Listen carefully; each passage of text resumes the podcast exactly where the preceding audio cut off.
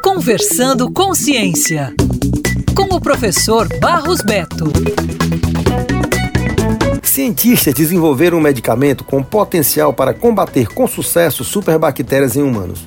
O novo antibiótico, conhecido como cresomicina, mostrou-se eficaz em testes realizados com camundongos. A substância agiu contra várias bactérias que causam infecções graves e estão cada vez mais resistentes aos tratamentos atuais, segundo estudo publicado na revista Science.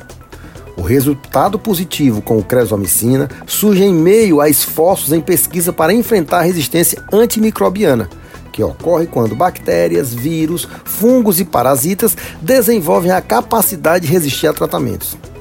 Essa resistência antimicrobiana, em grande parte, é causada pelo uso excessivo de antibióticos. São 5 milhões de mortes por ano, de acordo com a OMS.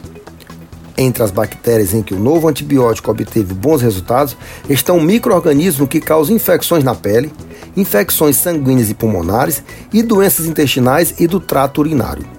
A descoberta desse medicamento pode ser a base para o desenvolvimento de outros, de acordo com Tim Walsh, professor da Universidade de Oxford e especialista em resistência antimicrobiana. Até que seja mais bem examinado, é difícil prever o valor deste novo antibiótico contra infecções graves por bactérias. Mas o design sintético do cresomicina, baseado em uma lógica intuitiva, fornece uma estrutura empolgante para desenvolvimentos futuros. Isso é pesquisa, isso é ciência, tecnologia e inovação. Valorize sempre.